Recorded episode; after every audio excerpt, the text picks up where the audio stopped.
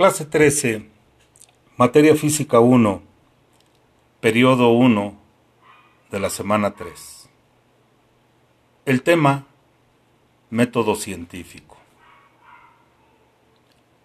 Todo proceso en un evento que queramos llegar a un resultado favorable, tenemos que aplicar el método científico.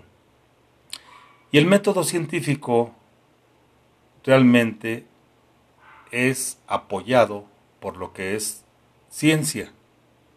La ciencia es un conjunto de conocimientos razonados y sistematizados, opuestos al conocimiento vulgar. ¿Qué quiere decir eso?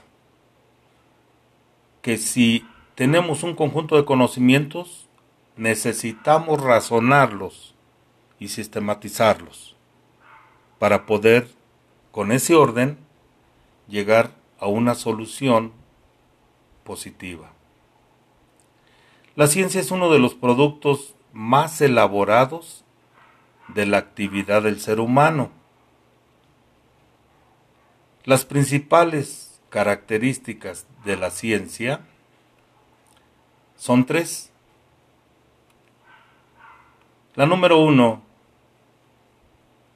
la ciencia es sistematizable, es decir, emplea un método que es el científico para sus investigaciones evitan dejar al azar la explicación del porqué de las cosas. La número dos es comprobable. Esto es, se puede verificar si es falso o verdadero lo que se propone como conocimiento. Número 3. Es falible. Es decir, sus enunciados de ninguna manera deben ser considerados como verdades absolutas, sino por el contrario. Constantemente sufren modificaciones e incluso correcciones a medida que el hombre incrementa sus conocimientos y mejora la calidad y precisión de sus instrumentos. Para llevar a cabo un método científico, necesitamos realizar varios pasos. Uno de los pasos inicial en un método científico es la observación. Cada vez que acontece un fenómeno, el hombre observa y a partir de que lo realiza, propone una hipótesis de lo que está aconteciendo. Al identificar un problema, realiza después una hipótesis, la cual es una idea o conjetura para explicar por qué o cómo se produce determinado hecho o fenómeno, lo que contribuirá a resolver el problema en estudio. Para que una conjetura sea una buena hipótesis, debe cumplir con dos requisitos.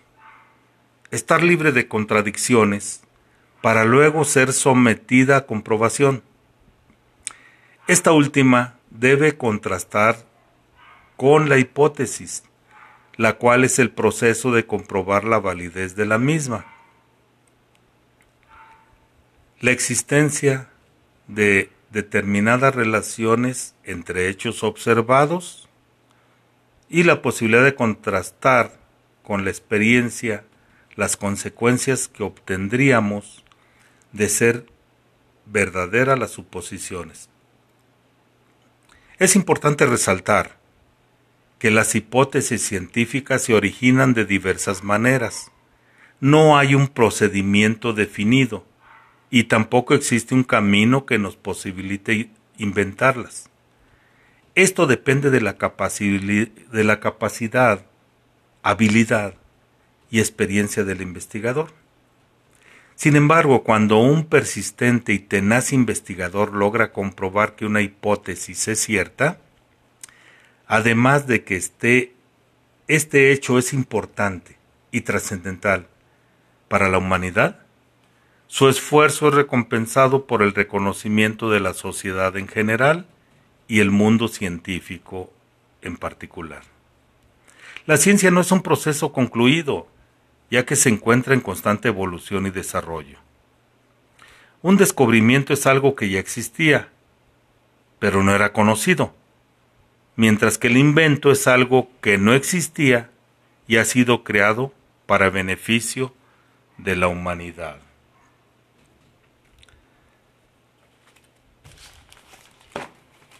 La tarea que tenemos es anotar las etapas del método científico en la página 9 del cuadernillo.